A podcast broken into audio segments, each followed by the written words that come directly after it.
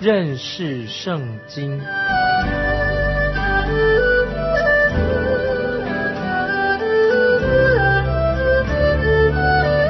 认识上帝的话，把上帝的话带到全世界。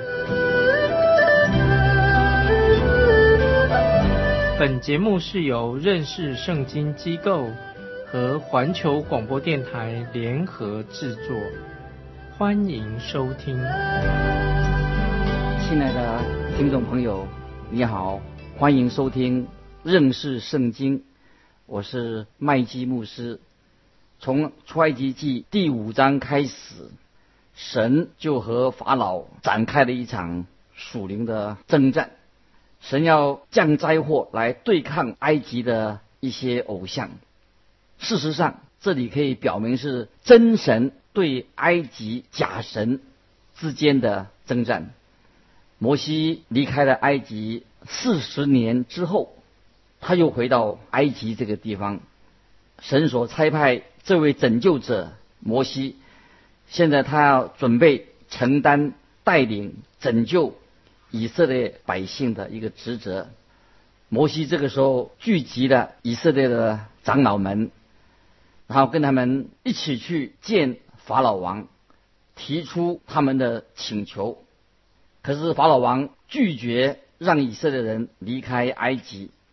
于是就展开了真神和埃及那些假神的征战。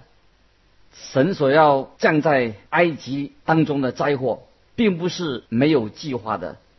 神并不是降下那个青蛙灾之后，蛙灾之后，就对自己说：“下一次我要降哪一个灾祸呢？”不是的，神他所降在埃及地的灾祸。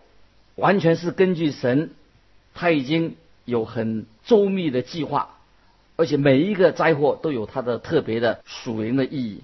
这些灾祸要显明出来，神要对付埃及这些偶像。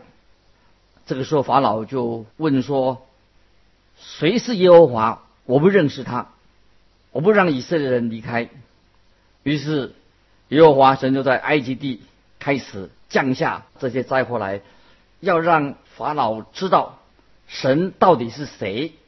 现在我们看出埃及记第七章第五节，神自己已经在他计划里面很清楚。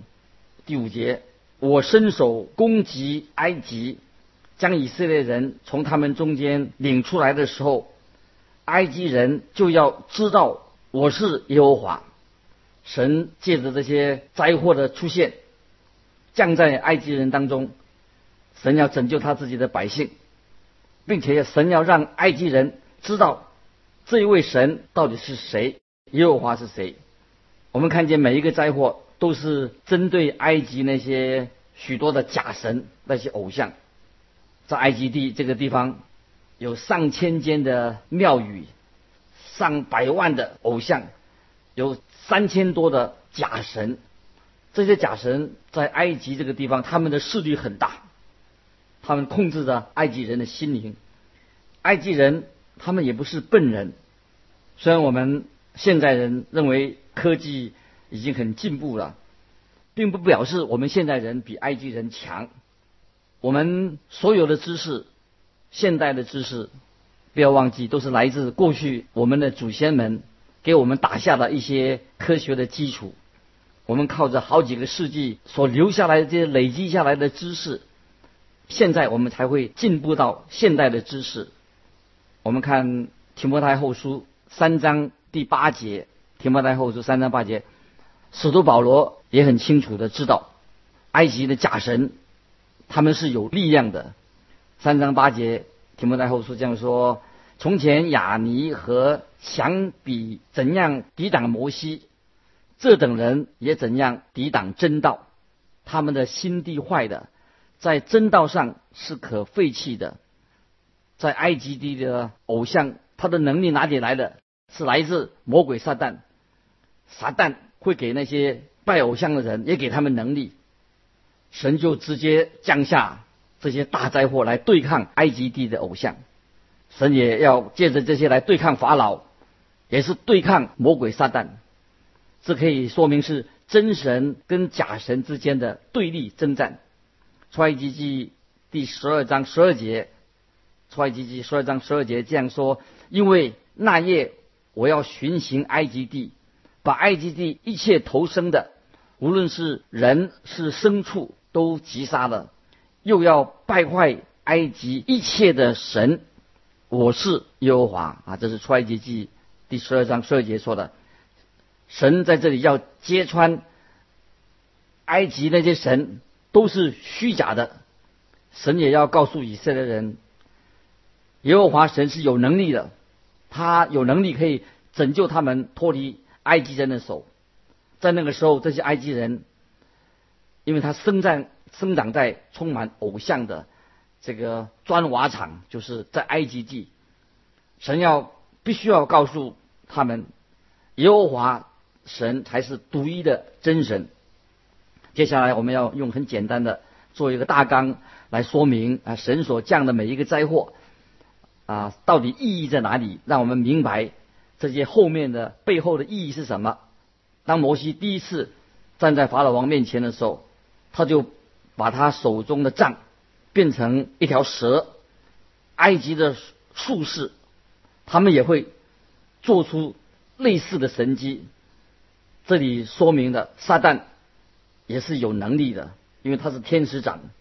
在这个事情之后，神就啊连续的降下十个灾祸。第一个灾祸是水变血的灾，记载在出埃及记第七章十九到二十五节。埃及地图上他们很肥沃，为什么原因是靠着尼罗河的灌溉带来的肥料水源，因此。尼罗河对当时管理尼罗河那个神名叫欧塞利斯神，对他来说，这个河也很神圣。欧利塞斯这个神，他有千里眼，在埃及地有很多的图像都都有画了这个眼睛，所以我们看到这个这位千里眼的神，每年春天当河流带来了生命的气息的时候，他们就举行。宗教仪式，所以神就用水变神血的灾祸临到，代表说神把死亡这个时候带到埃及地，而而不是生命。埃及那些拜偶像那些术士，他们也用他们的巫术来模仿了这个灾祸。第二个灾祸是青蛙蛙的灾祸，记载在出埃及记第八章一到十五节。这个灾祸发生在。孟菲斯城哦，也是一个美丽的一个城市。那有这个大的寺庙，他们所供奉的那个神叫做西加西加神的寺庙。西加神是一个很丑陋的青蛙头的一个女神。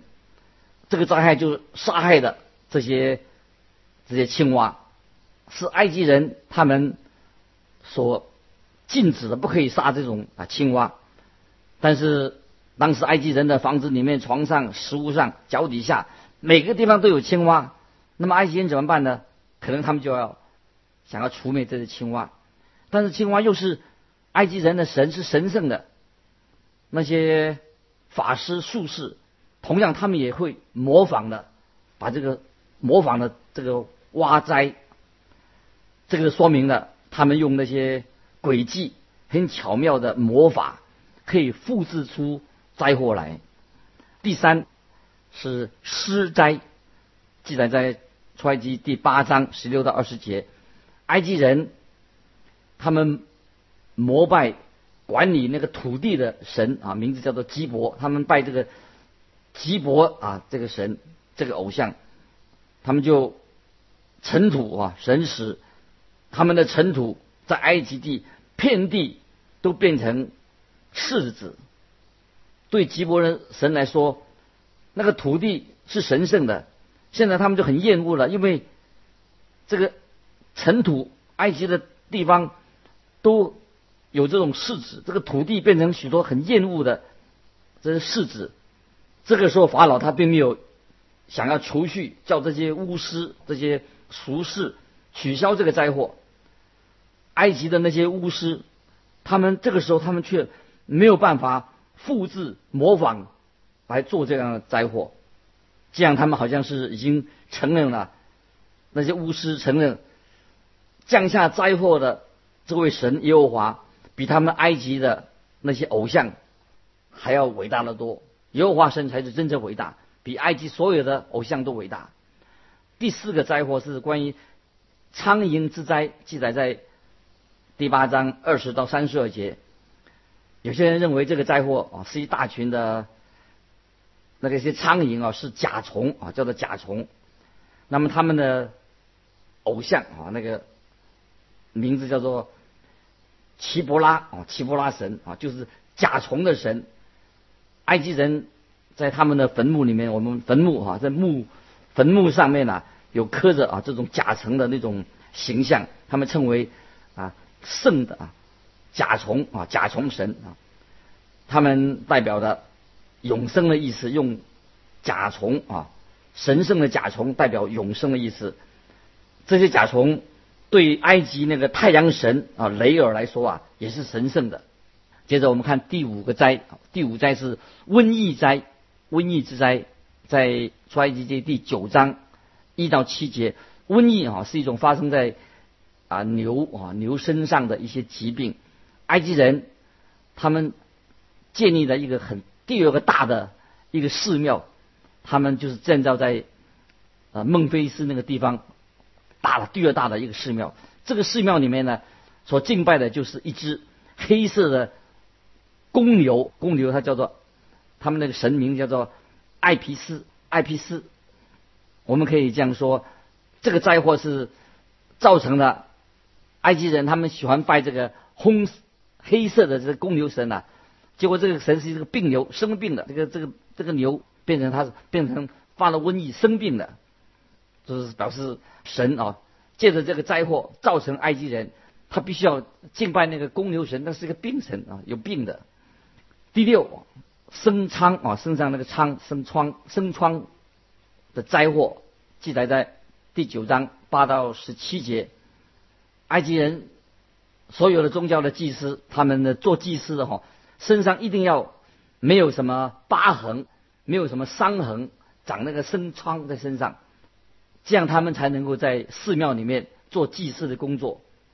如果祭司这个时候啊，身上都长得满身的都是疮，有疤痕，所以在这个时间，他们就都要停止在寺庙当中做一些祭祀的工作，因为没有一个祭司可以在身上。长疮疤的时候啊，可以做祭祀神。所以这个生疮这个灾是表明什么呢？可以表示说，神对这些假神一个做一个审判，让他这些做祭司的身上都长了疮，没有办法来执行这个祭祀的工作，对埃及所有的宗教做一个审判。第七，冰雹的灾，冰雹灾在第九章。十八到三十五节也证明了耶和华真神的力量，它可以降下冰雹。天也是耶和华神所管理的。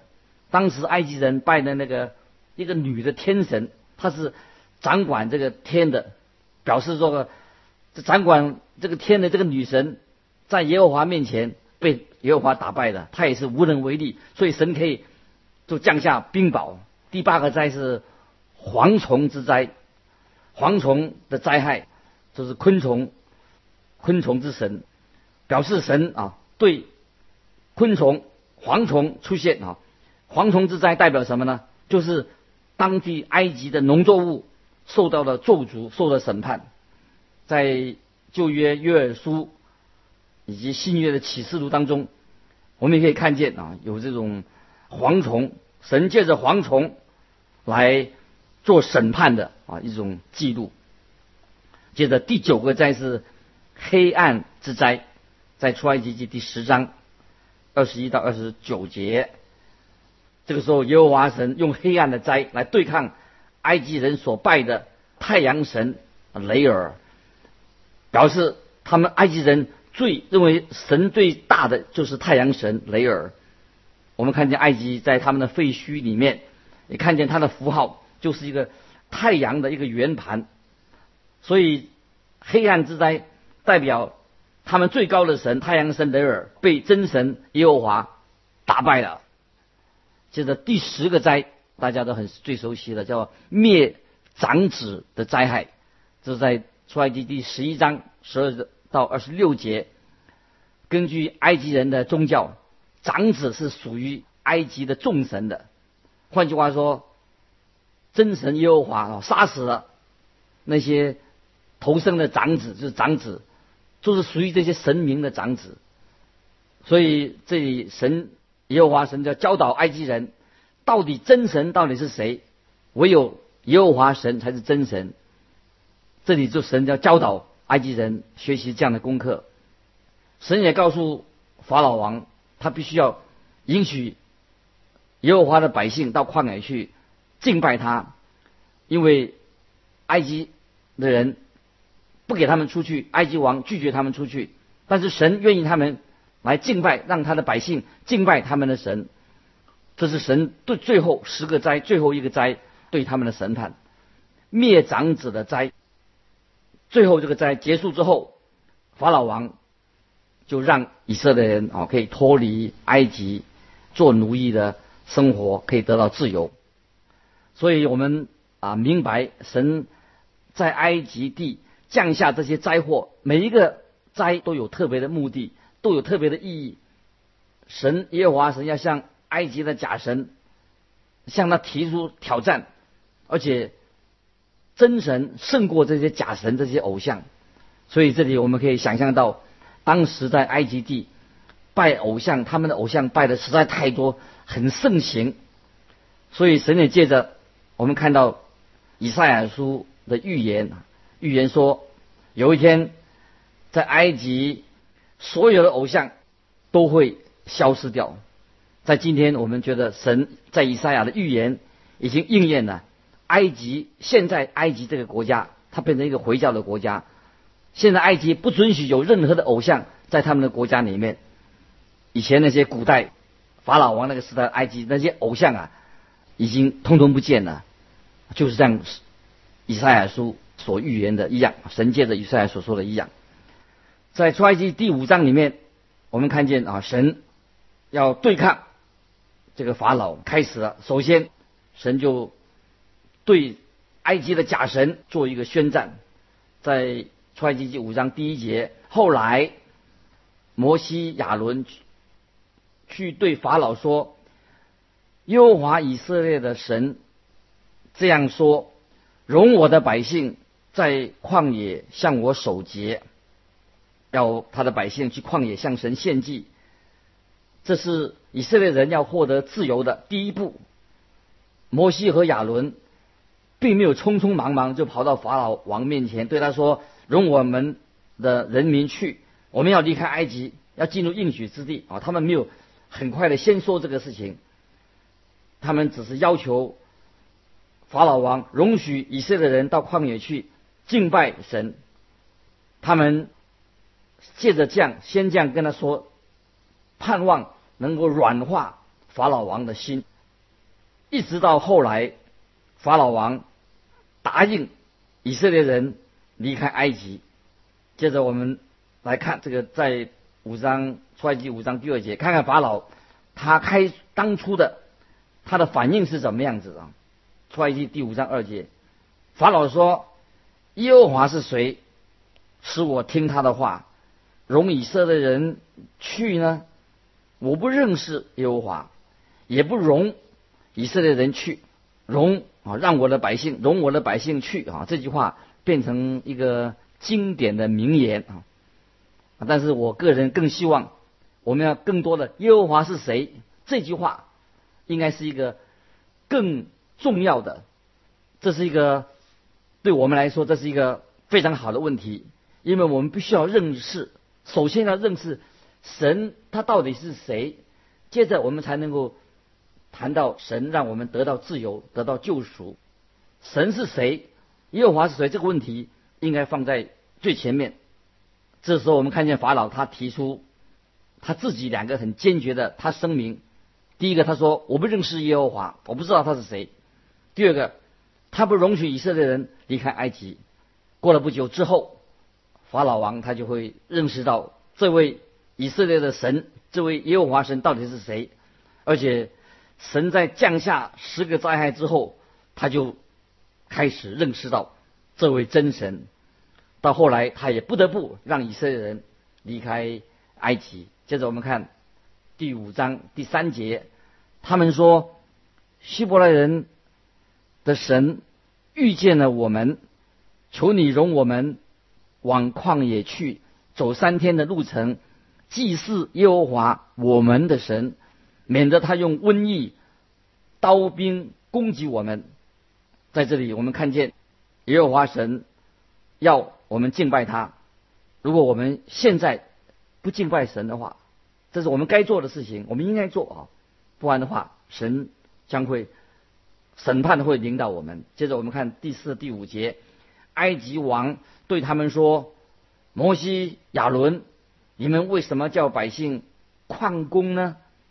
你们去担你们的担子吧。”又说：“看呐，这地的以色列人如今众多。”他们竟叫他们卸下担子。摩西跟他们的长老们一起已经商量过，他们现在有点不耐烦，他们要就很想要离开埃及。法老他也知道他们所提出的问题，可是法老给他们的答案是什么呢？就是叫他们回到砖厂去做工。不但如此，还要增加他们的工作的困难度。接着我们看第六、第八、第八、第八节六到八节。当天，法老吩咐督工的和官长说：“你们不可照照常把草给百姓做砖，叫他们自己去剪草。他们素常做砖的数目，你们仍旧向他们要一点不可减少，因为他们是懒惰的，所以。”呼求说：“容我们去祭祀我们的神。”你看，法老认为以色列人想要休息休息，他想如果让他们休息的话，他们就不会认真的做工了。于是法老决定不再给他们稻草，他们被迫要做相同数目的砖块，而且还要自己去剪草。